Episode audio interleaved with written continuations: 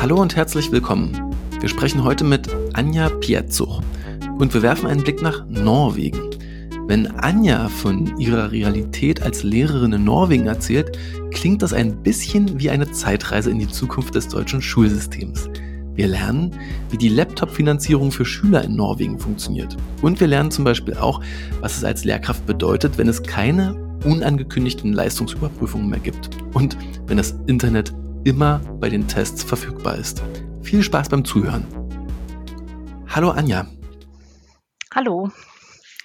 Anja, Anja Pizuch, ich freue mich, dass wir heute sprechen können, äh, besonders weil äh, wir heute den Blick nach Norwegen äh, wagen und äh, weil du eine Deutsche, eine deutsche Lehrerin bist, die in Norwegen unterrichtet.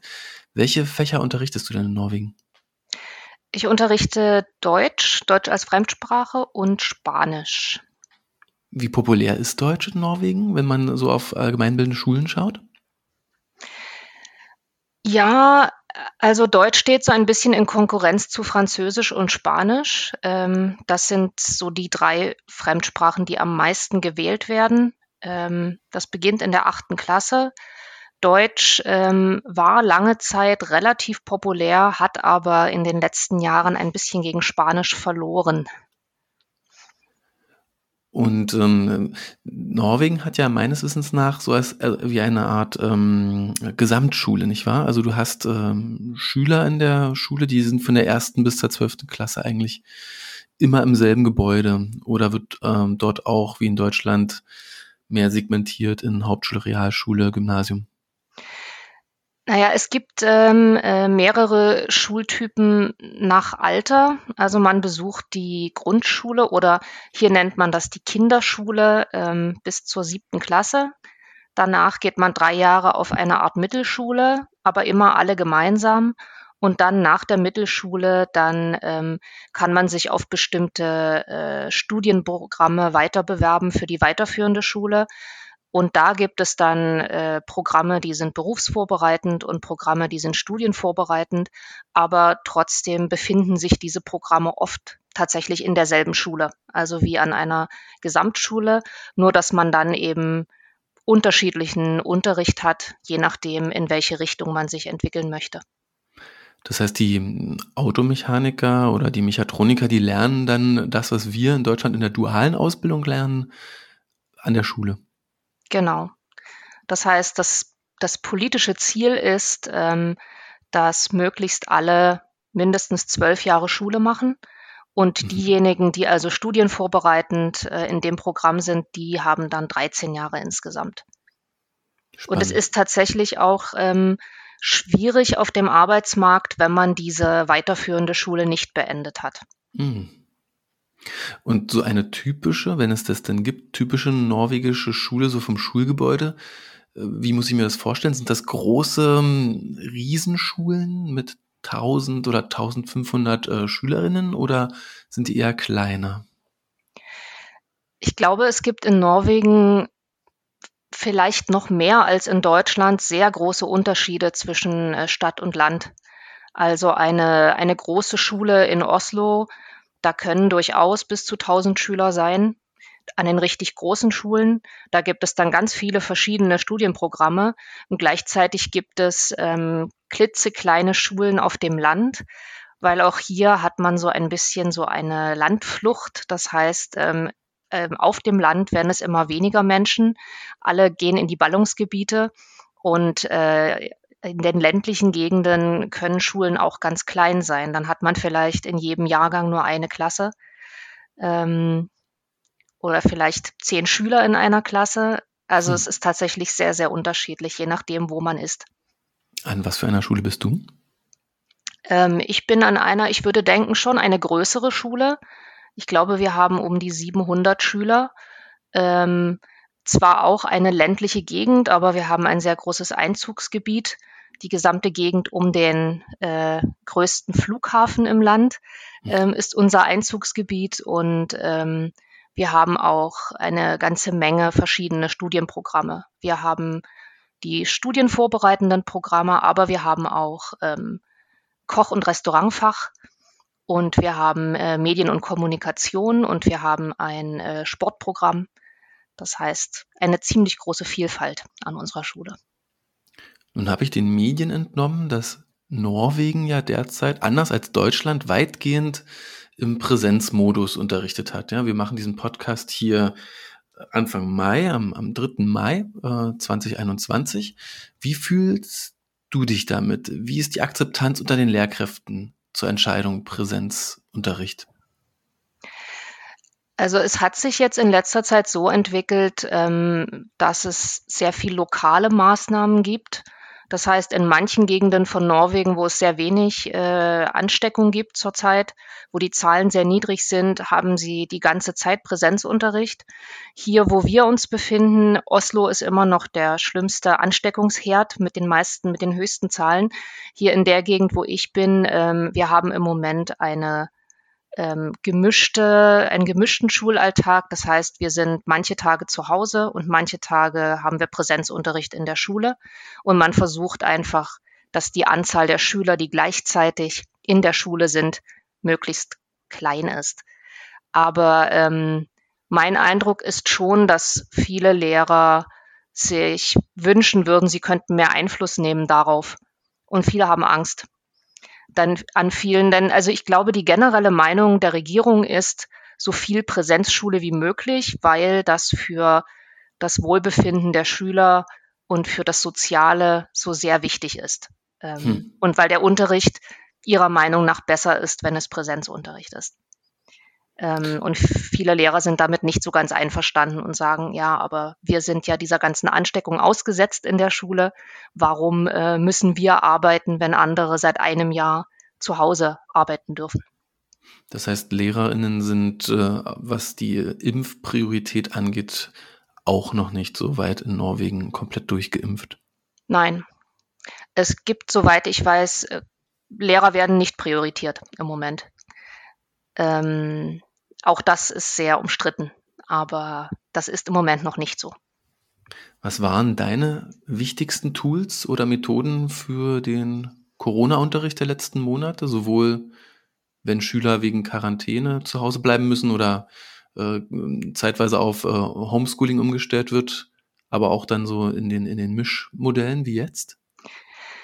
Also wir hatten ähm, bis vor bis kurz bevor Corona ausbrach, kann man sagen, ähm, hatten wir eine Lernplattform ähm, namens It's Learning. Das ist eine, eine norwegische Firma, die diese Lernplattform zur Verfügung stellt. Die war sehr populär, sehr beliebt, wurde auf allen Ebenen des Bildungssystems benutzt eigentlich. Ähm, es hat sich dann aber gezeigt, dass die unter dem Ansturm, als plötzlich alle äh, zu Hause waren im Unterricht, ähm, dass das nicht standgehalten hat. Und ähm, meine Schule hatte vorher schon den Prozess begonnen, auf Microsoft Teams umzustellen.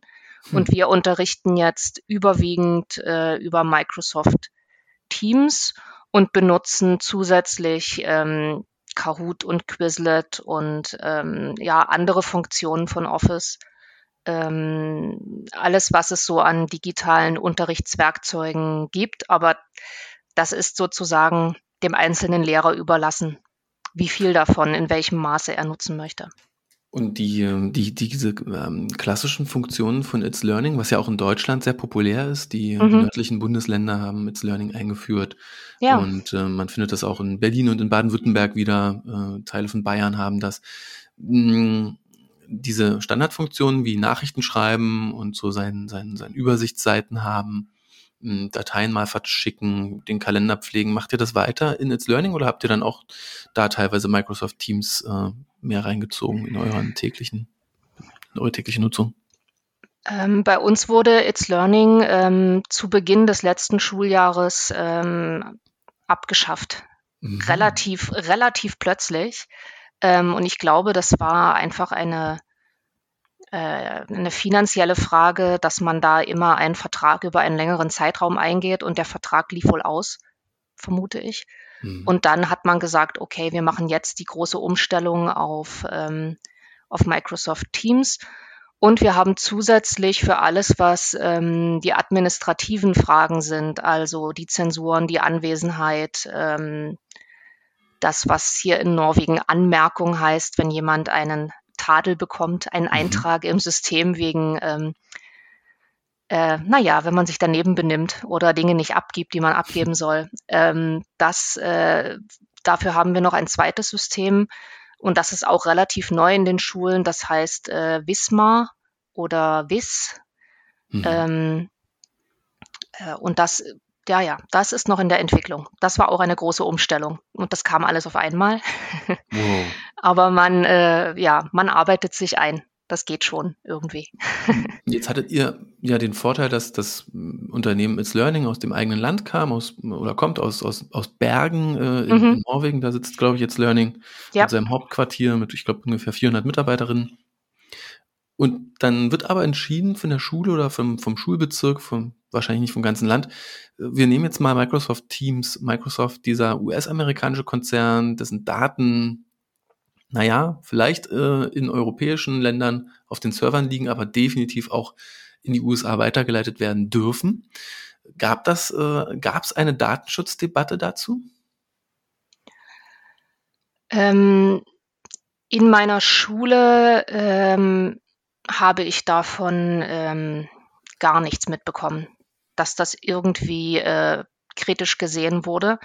Aber ähm, mein Eindruck ist generell, äh, dass viele von den Datenschutzbedenken, die in Deutschland ähm, ganz normal zum Arbeitsalltag dazugehören, äh, dass die hier in Norwegen keine, keine große Rolle spielen. Also zum Beispiel ähm, wurde hier in Norwegen auch relativ früh so eine äh, Corona-App ähm, und das Volk gebracht. Das ging sehr schnell. Und mhm. ähm, in Deutschland hat das ja sehr lange gedauert, bis man da tatsächlich sich sicher war, dass das nach allen Seiten abgesichert ist. Und das ist in Norwegen ähm, selten eine große Debatte. Das wird erstmal eingeführt und dann wird es ausprobiert. Und wenn man dann feststellt, oh, das ist irgendwie unsicher oder es funktioniert vielleicht doch nicht so zweckmäßig, wie man sich das gedacht hat, naja, dann verändert man und verbessert man eben unterwegs ja. irgendwie. Dann wird nochmal nachgebessert. Aber man ist relativ ähm, schnell am Abzug, wenn es darum geht, technische Neuerungen einzuführen. Pragmatisch, ja. Ja. Klingt, klingt sehr pragmatisch, ja. Und natürlich auch äh, gerade in der Datendebatte, das wird ja auch an, an den deutschen Datenschützern dann eben kritisiert, dass die so dystopisch denken und so dystopische Ängste haben, ja, dass jetzt Hackerarmeen Schülerdaten ähm, akkumulieren könnten und daraus ähm, soziale Profile erstellen könnten, die dann später die Karrieren dieser Menschen negativ beeinflussen könnten. 15 hm. Jahre später im Lebenslauf, ja. Äh, wenn man meine Matheaufgabe online irgendwie richtig oder falsch beantwortet hat, ja, das, ähm, das sind ja auch die Kritikpunkte, die man dann hier in Deutschland hört, wenn sich Menschen so tief hineinwagen in die Datenschutzdebatte. Aber ich nehme mit, da ist äh, Norwegen auf jeden Fall erstmal offener ausprobieren, was ich aus vielen anderen Ländern eben auch so höre, europäischen hm. Ländern, aber eben auch vor allem internationalen Ländern, dass Deutschland da schon einen, einen ziemlichen Sonderweg geht in der, ähm, in der Art Bedenken vorerst erstmal zu haben und äh, sich erst langsam und spät zu entscheiden, wie man weitermacht. Und ähm, du hast andere Tools angesprochen, du hast Kahoot angesprochen, auch eine norwegische Firma übrigens, sehr beliebt international bei Lehrerinnen, vor allem durch, durch die Online-Live-Quizzes und Live-Abstimmungen, die man mit Kahoot machen kann. Ist das auch deine Lieblingsfunktion bei Kahoot, wenn du Unterricht machst?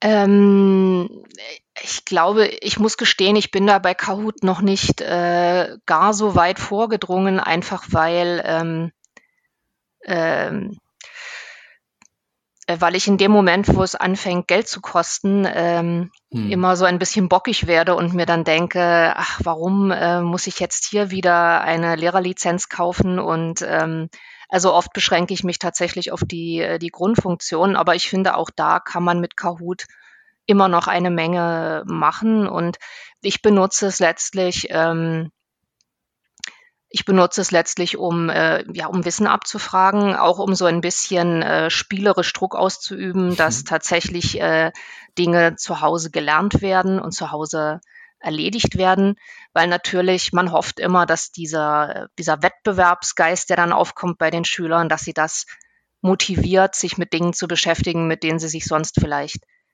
nicht unbedingt äh, beschäftigen würden.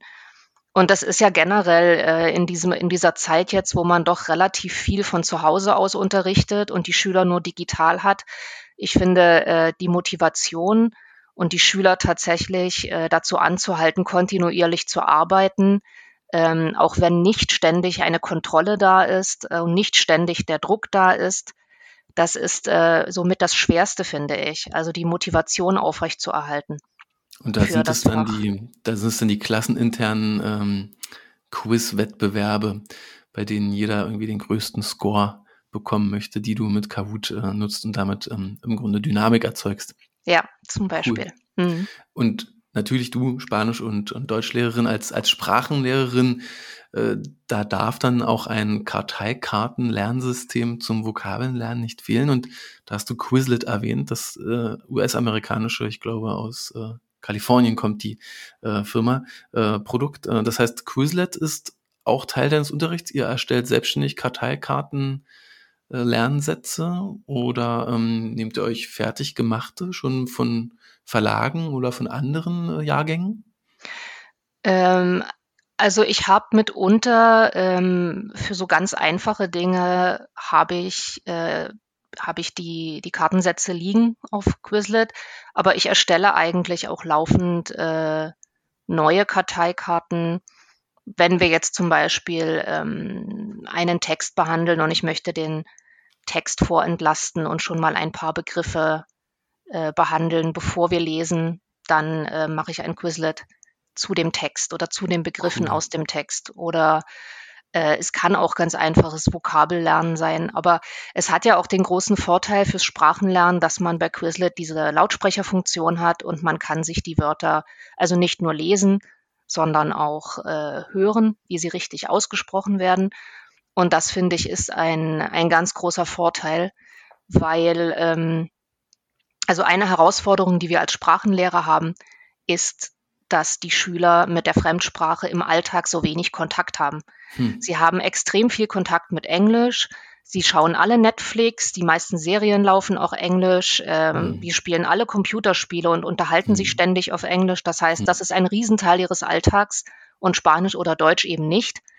Und damit sie mehr Input kriegen und die Sprache mehr hören und mehr Sprachkontakt haben, ist das wirklich gut. Cool. Das ist echt, äh, das ist echt super spannend. Hm, Gibt es äh, daneben eigentlich hm, überhaupt ein Problem mit der Digitalisierung gerade? Das klingt jetzt so, als ob das WLAN an eurer Schule konsistent läuft und als hätten alle Schüler ein iPad, ein Smartphone, ein Laptop und das schon seit einigen Jahren. Ist das, ist es so oder gibt es irgendwo auch ähm, ja, Hiccups? Ähm, beim, beim Thema Digitalisierung? Also ähm, bei uns ist es tatsächlich so, also ich finde, dass es in Norwegen mit der Digitalisierung relativ extrem ist. Äh, es gibt inzwischen ähm, auch schon reine iPod, iPad-Klassen in der Grundschule. Das mhm. heißt, ähm, die beginnen in der ersten Klasse und haben keine Lehrbücher mehr und arbeiten nur am iPad. Also das ist das Extrem. Aber mhm. generell hat eigentlich spätestens, äh, wenn Sie mit der Mittelschule anfangen, in der achten Klasse, hat eigentlich fast jeder Schüler einen eigenen Laptop. Und wenn Sie an der weiterführenden Schule anfangen, in der elften Klasse, dann ähm, müssen Sie einen Laptop haben. Und dann gibt es auch ähm, staatliche Unterstützung dafür. Das heißt, ähm, der Staat bezahlt jedem Schüler das Geld für den billigsten Laptop zurück. Und wenn man dann selbst entscheidet, ich will aber was teureres haben, dann muss man sozusagen, was das dann mehr kostet, muss man selber bezahlen. Aber jeder Schüler hat ein Anrecht, sozusagen vom Staat einen günstigen Laptop finanziert zu bekommen. Und deshalb ähm, läuft sehr, sehr viel über den Laptop.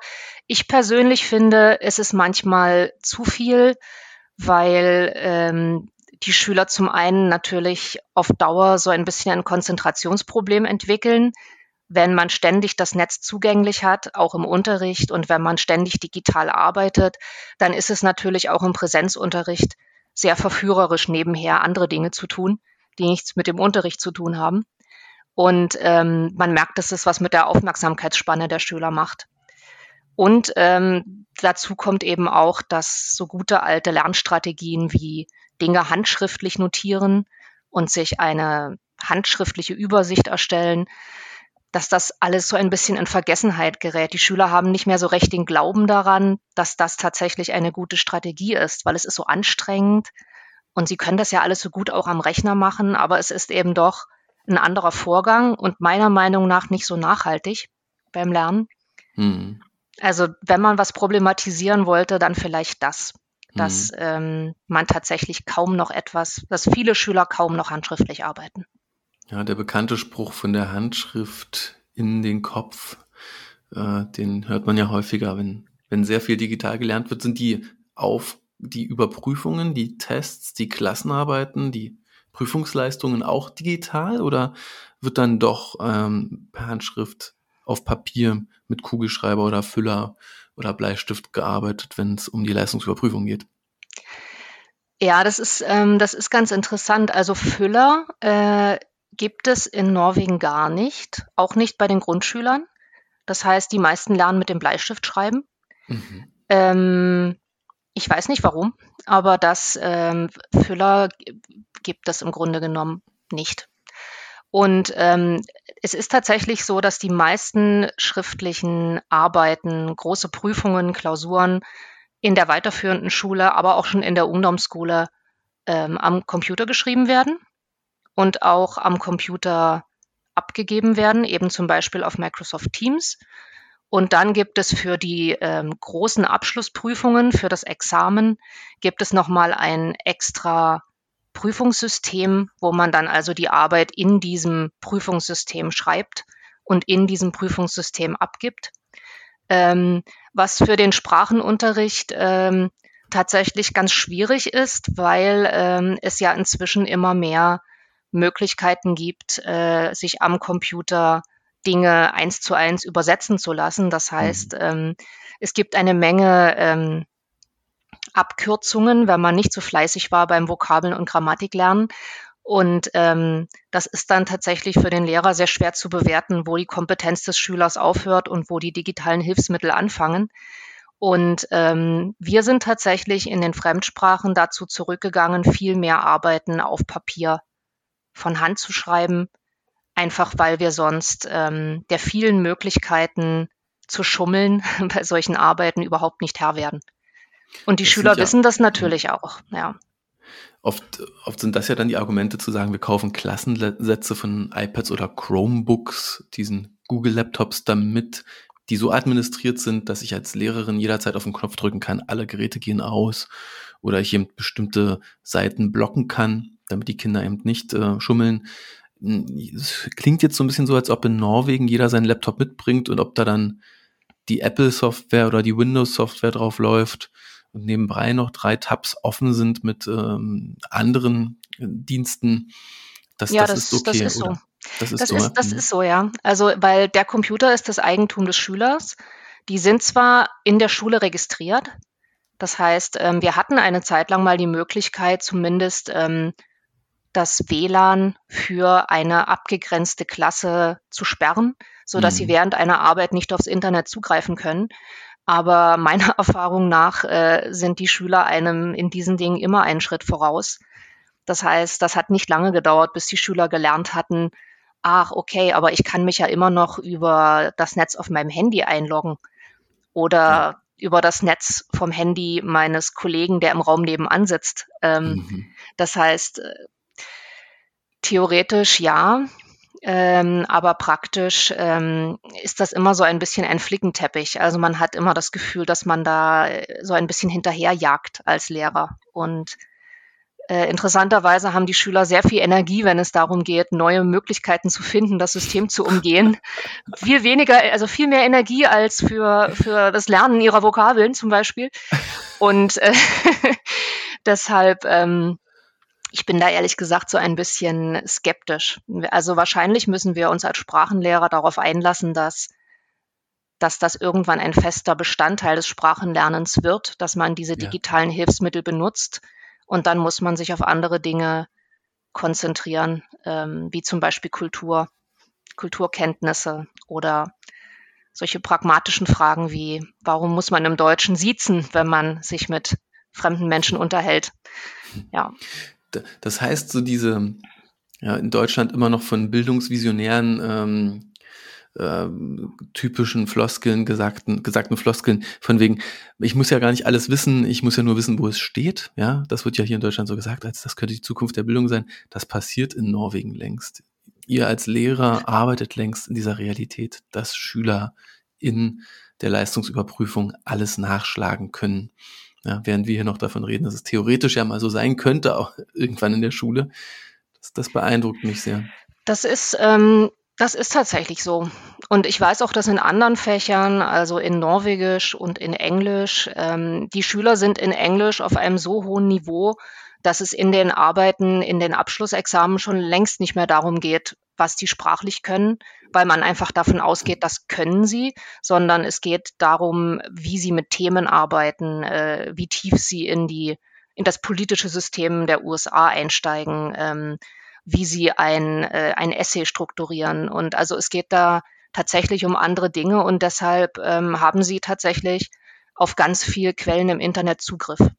Von vornherein. Sicher, wenn ich, wenn ich jetzt so ein Bildungssystem so transformiere, wie das in Norwegen, ich glaube, so seit 2015 begonnen hat, da hat man, wenn ich das richtig recherchiert habe, diese große Strategie zur Digitalisierung aller wichtigen Bereiche des norwegischen Lebens, inklusive der Schulen, äh, so gekickt und, äh, und ähm, da muss man jetzt natürlich auch schauen, dass man die ganzen Lehrkräfte mitnimmt und sagen, die müssen sich weiterentwickeln, Vorurteile müssen abgebaut werden, neue Methoden angeeignet werden. Es muss viel Weiterbildung passieren. Wie ist denn die Weiterbildungskultur der Lehrkräfte in Norwegen? Ja, also es gibt, glaube ich, schon eine Menge Angebote ähm, von verschiedenen Akteuren. Das Bildungsministerium äh, bietet Dinge an. Es gibt äh, viele so an die Verlage angebundene äh, Akteure, die äh, Weiterbildungen anbieten, alles online. Natürlich. Alles online. Ähm, alles online. Wow. Ja, also es, es gab natürlich vor Corona auch immer mal Weiterbildungsveranstaltungen, die man besuchen konnte. Ähm, ich glaube, das größte Problem ist so ein bisschen, ähm, dass also dass die, die Grundhaltung bei norwegischen Lehrern ist, dass das ein Teil ihres Berufes ist und dass man so etwas deshalb nicht in seiner Freizeit machen kann. Das heißt, ähm, Weiterbildung muss dann innerhalb der Arbeitszeit stattfinden und dann ähm, muss die Schule bereit sein, einem für diese Weiterbildungen freizugeben und eventuell einen Vertretungslehrer zu finden. Und da entsteht oft das Problem. Mhm. Also ich glaube, die Lehrer sind durchaus, ähm, sie sind durchaus bereit, ähm, Weiterbildung mitzumachen. Und ich glaube, viele machen tatsächlich auch, interessieren sich von sich aus für digitale Neuerungen und, und tauschen neue Tools aus und äh, bilden sich so privat weiter. Aber richtige Kurse oder Weiterbildungsveranstaltungen, wenn die Schule das nicht selbst durchführt, dann ist immer die Frage, bekommt man dafür frei? Mhm. Und hast du das Gefühl, Lehrkraft in Norwegen sein ist ein ist eher ein kooperativerer Beruf als Lehrkraft in Deutschland zu sein? Sind, sind Lehrkräfte kooperativer in Norwegen untereinander?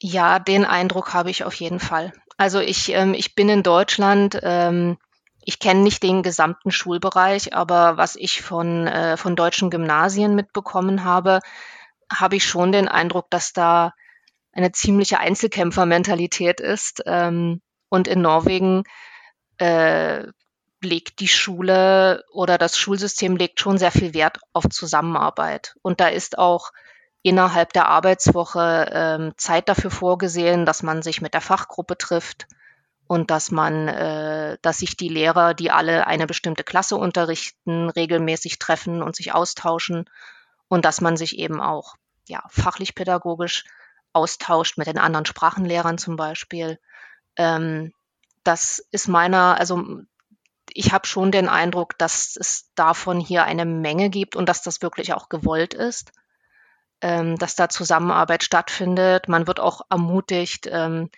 zum Beispiel, wir haben jetzt einen neuen Lehrplan bekommen. Äh, letztes Jahr im Herbst hat er angefangen und in dem neuen Lehrplan äh, steht ausdrücklich drin, dass äh, fächerübergreifende Zusammenarbeit äh, ganz wichtig ist. Und da sind auch Themen definiert, in denen man mit anderen Fächern zusammenarbeiten kann und auch soll. Und ähm, wenn das dann so im Lehrplan drinsteht, dann äh, macht die Schule auch Raum dafür, dass man solche fächerübergreifenden Projekte die erstmal so im Stundenplan nicht vorgesehen sind, aber dass man das trotzdem irgendwie hinbekommt, dass man da gemeinsam zu einem Thema äh, arbeitet. Also zum Beispiel, wir hatten im Herbst ein fächerübergreifendes Projekt äh, zum Thema ähm, Alkohol und Nikotin. Und das äh, haben die Schüler im, äh, in den Naturwissenschaften behandelt. Also was machen Alkohol und Nikotin mit dem Körper, wie kommt Abhängigkeit zustande und solche Dinge. Was mhm. ist eigentlich Alkohol?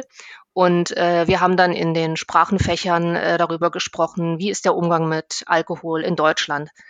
Wie sind da die Altersgrenzen? Was sagt das Gesetz? Darf man dafür werben? Mhm. Und das war, das war tatsächlich ganz spannend, weil die Schüler da ja die Möglichkeit hatten, aus mehreren Perspektiven auf das Thema zu schauen. Und äh, ja, das war sehr, sehr interessant und hat auch tatsächlich ähm, großen Spaß gemacht, mit den Kollegen, mit denen man sonst nicht so viel zusammenarbeitet, mal ein Projekt zu machen. Und das kam von der Schulleitung, diese Idee, lass das doch mal fächerübergreifend machen, oder war es norwegenweit an allen Schulen so? Naja, wie gesagt, es, es, steht im Lehrplan, dass fächerübergreifende Zusammenarbeit stattfinden soll. Und es sind so große fächerübergreifende Themen definiert, sowas wie ähm, nachhaltige Entwicklung und Demokratie und ähm, ähm, etwas, was auf Norwegisch Volksgesundheit heißt, was auf Deutsch gar nicht gut klingt. Ähm, und wo es also darum geht, dass man ähm, sich den Herausforderungen des Lebens stellt. Solche. Dinge. Und äh, wenn das im Lehrplan steht und äh, der Lehrplan einen also verpflichtet, diese Themen zu behandeln, dann muss die Schule das ermöglichen.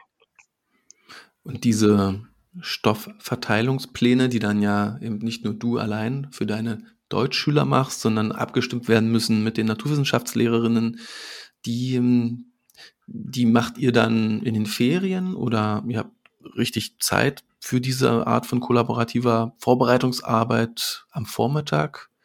Wann, wann ja, findet also, so eine also Art von Planung statt? Es gibt äh, äh, innerhalb des, äh, des Stundenplans gibt es äh, bestimmte Zeitslots, die dafür freigehalten werden, dass dort so eine Art von Zusammenarbeit äh, stattfinden kann. Also die sind mehr oder weniger flexibel nutzbar und manchmal ähm, gibt es auch so ein allgemeines äh, Treffen oder Arbeitstreffen für alle Lehrer in der Schule und dann arbeitet man in Arbeitsgruppen in diesem Zeitfenster. Ähm, also dafür, äh, dafür ist Zeit vorgesehen und das ist auch ähm, in dem, wie sagt man das auf Deutsch, eine so eine Art äh, Arbeitszeitvereinbarung, die man mhm. mit seiner, mit seinem Arbeitgeber trifft. Da sind eben auch Arbeitsstunden für Zusammenarbeit vorgesehen. Stark. Du hast ja nicht nur tolle Vernetzung in deiner eigenen Schule unter den Lehrkräften, sondern auch noch ähm, bist du stellvertretende Vorsitzende des TÜSK-Forums, das ja. die Deutschlehrkräfte in allen Schulformen und Hochschulen in ganz Norwegen miteinander vernetzt. Ähm, also auch ganz spannende Arbeit. Hast also häufiger wahrscheinlich auch mit mm, ja, deutschen Expats zu tun, die in Norwegen leben und Deutsch unterrichten. Wenn ihr so ähm, als Deutsche sprecht über das norwegische Schulsystem, was sind dann noch so Dinge, wo ihr sagt, das könnte sich Deutschland eigentlich mal abgucken von Norwegen? Also Norwegen, äh, das norwegische Schulsystem ähm, gibt den Schülern, finde ich, äh, relativ viel, äh, viel Freiheit. Ähm, Gerade auch, weil man eben dann nach der zehnten Klasse sich auf ganz unterschiedliche Ausbildungsprogramme bewerben kann. Und wenn man zum Beispiel sich für die studienvorbereitende Richtung entscheidet, dann ähm, hat man ab der zwölften Klasse auch nochmal die Möglichkeit, sich da weiter zu spezialisieren. Das heißt, man spezialisiert sich dann eben auf Naturwissenschaften oder Sprachen oder Gesellschaftswissenschaften, je nachdem, welche Fächer an der Schule angeboten werden. Und ähm, ich habe schon den Eindruck, dass ähm, die Schüler dann äh, auch Dinge abwählen können, wo sie merken, das ist nicht so meine Stärke. Und sie können sich auf die Dinge konzentrieren, die ihnen mehr liegen. Hm. Ähm, und äh, um es mal salopp zu sagen, sie versauen sich nicht das Abschlusszeugnis, äh, durch eine extrem schlechte Note in äh, Mathe, hm. weil sie haben dann zum Beispiel die Möglichkeit, eine sehr einfache Form der Mathematik zu wählen, wenn sie in Mathe nicht so stark sind. Also ich habe schon den Eindruck, dass die Schüler relativ äh, gut beeinflussen können, womit sie sich in der Schule beschäftigen möchten. Ähm, und dass äh, ähm, also das norwegische Bildungsgesetz sieht auch in einem sehr großen Maße vor, dass man auf jeden einzelnen Schüler eingeht und dass jeder Schüler nach seinen Möglichkeiten gefördert wird.